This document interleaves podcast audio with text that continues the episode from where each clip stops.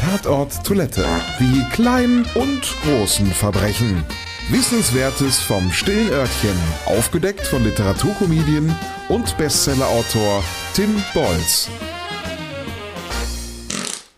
Die Marathonrinne. I want to be a part of it.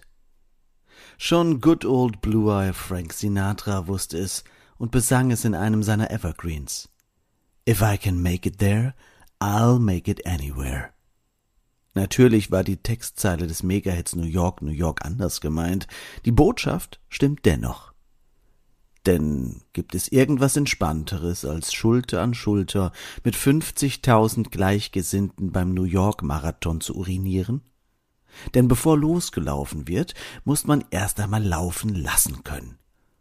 Und wer das hier kann, den schockt kein Urinal auf der ganzen Welt mehr. Beim New York Marathon kann man sich und seine Blase diesbezüglich austesten. Hier tummeln sich kurz vor dem Start die nervösen Blasen der Läuferinnen und Läufer an der längsten Pinkelrinne der Welt. Diese beläuft sich auf sage und schreibe dreihundert Meter Länge. Und da viele Teilnehmer bereits Stunden vorher zum Start kommen und dort aus Langeweile und Nervosität viele isotonische Getränke zu sich nehmen, möchte man das Zeug natürlich rechtzeitig vor dem Start wieder aus dem Körper spülen. Das Ergebnis ist ein einzigartiger Fluss aus Urin, der die Monsterrinne füllt und die Organisatoren jedes Jahr aufs Neue vor eine planerische Herkulesaufgabe stellt. I want to be a part of it. New York, New York. Tatort Toilette. Wissenswertes vom stillen Örtchen. Aufgedeckt von Literaturkomedien und Bestsellerautor Tim Bolz. Ausgeschieden von der Podcastfabrik.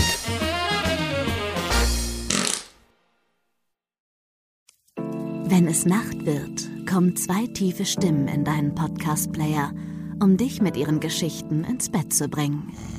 Rote Bar ist dein Einschlaf-Podcast zum Einkuscheln und Wegschlummern. Ich hatte mal eine Freundin, wenn wir zusammen im Urlaub waren, dann ging sie im Pool und dann guckte sie mich an. Ah, oh, ich habe schon gemacht. Ah. Dann ins Meer. Ah, oh, ich habe schon gemacht. Und die machte immer direkt überall ins Wasser rein.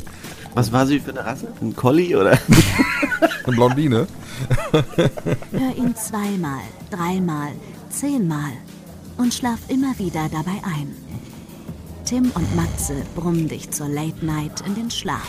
Was hältst du so von dickeren Bettdecken? Ich bin sowieso ein kleines Heizkraftwerk im Bett. Ist wirklich so. Ich entwickle wahnsinnige Hitze nachts. Ich schwitze ja. auch oftmals sehr viel. Na, wenn jemand an mir klebt, das Ach, kann Wenn man so leiden. zu zweit, kannst du nicht haben. Ja, zu zweit schon, aber bitte, bitte ein bisschen Abstand halten. Also so einschlafen ist okay, aber dann bitte irgendwann lösen und in seinen Bereich rüberrollen. Ich schlafe besser, wenn ich zu zweit schlafe.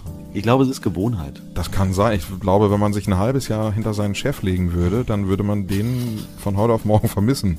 Das ist so ein bisschen wie das Stockholm-Syndrom. Kennst du das? Wenn der Entführer ja, von einem lässt, dann vermisst man den. Schöne Träume mit Rote Bar Podcast, dem entspanntesten Podcast in Deutschland.